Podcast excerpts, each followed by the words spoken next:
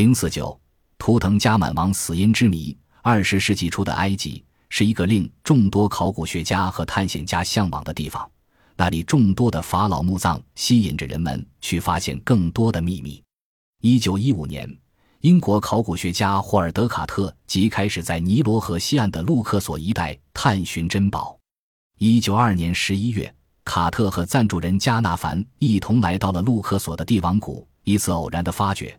他们发现了图腾加满王墓穴的入口。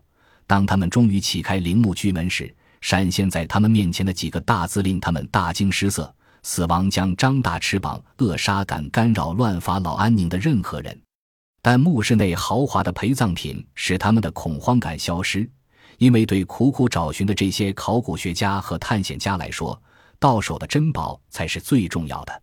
打开用黄金锻打的人形金棺。只见已制成木乃伊的图腾加满王躺在那里，脸上罩着和他生前容貌一模一样的金面具，黑宝石般的眼睛仿佛在诉说着一切。就这样，本来默默无闻的图腾加满法老一下子引起了人们的注意，而他的死因亦引起人们众多的猜测。图腾加满是古埃及新王朝第十八朝的一位国王，第十八朝创立于公元前十六世纪。是古埃及历史上最繁荣的时代，当时的埃及正处在所谓阿玛纳宗教改革的混乱时期。由于第十八王朝向外扩张和掠夺，使贵族和祭司阶层财富激增，底比斯阿蒙神庙的祭司成为威胁王权的主要势力。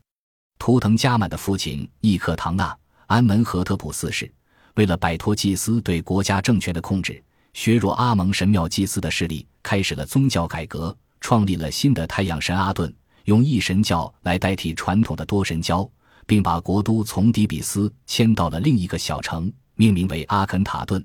历史上称这一时期为阿玛纳时期。然而，由于伊克唐纳过分热衷于太阳神阿唐的信仰与艺术，疏于治理国家，以致丧失了埃及在亚洲的殖民地，国内政局也出现了动荡不安的局面。伊克唐纳死后。九岁的图坦阿唐继承了王位，旧朝元老将他改名为图腾加满，重新恢复了对阿蒙神的信仰，补偿了阿蒙神庙的损失，还都迪比斯这些元老掌握了王国的政治大权。图腾加满徒有虚名，从未真正统治过他的王国。十九岁时便结束了他短暂的一生。当揭开图腾加满木乃伊脸上的最后一层亚麻布时，人们完全惊呆了。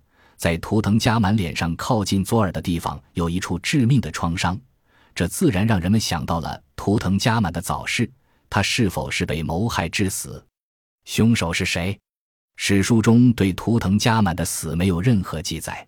图腾加满在新王国第十八朝的历代法老中是最微不足道的人物。一个尚未成年的男孩所在位的十年是埃及历史上毫无建树的年代。图腾加满的后期，一个老练的大臣阿伊掌握了实权。一九五四年，在卡纳克发现的一块石碑上写着“阿伊是图腾加满的共同摄政王”。又在一个被发现了的戒指圈上看到了阿伊和安克塞纳曼二人的名字，后者是图腾加满王的王后。据传说，当图腾加满年少早逝后，安克塞纳曼王后悲痛欲绝。决心用最盛大的殡礼仪式来厚葬其夫，使其夫在阴界能享尽荣华富贵。图腾加满王墓中有一幅浮雕，上面刻着王后和丈夫在御花园里柔情蜜意的散步，安眠在金棺里的图腾加满额上套着一个小小的花环，这是王后送给丈夫的临别表记。看来这对夫妇感情笃深。而为什么王后的名字会和老臣阿依的名字刻在一起呢？有的历史学家据此分析，在图腾加满法老死后，阿依娶了图腾加满法老的寡妻，实际上操纵了国家的权力。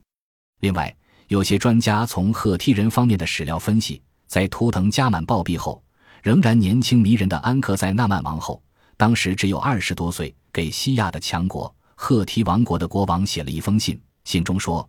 我失去了丈夫，没有男孩子，请把您的王子送给我一个做我的丈夫吧。赫梯国王满足了这位可怜王后的请求，送给她一个年轻健壮的王子。不料王后的计划败露了，赫梯王子在叙利亚被埃及的军队杀死，最后阿伊继承了王位，而不是由王室中任何一位成员继任。王后安克塞纳曼也不知所终，人们纷纷猜测，图腾加满法老和安克塞纳曼王后都死得不明不白，而且他俩死时都非常年轻，会不会都和老陈阿姨相关？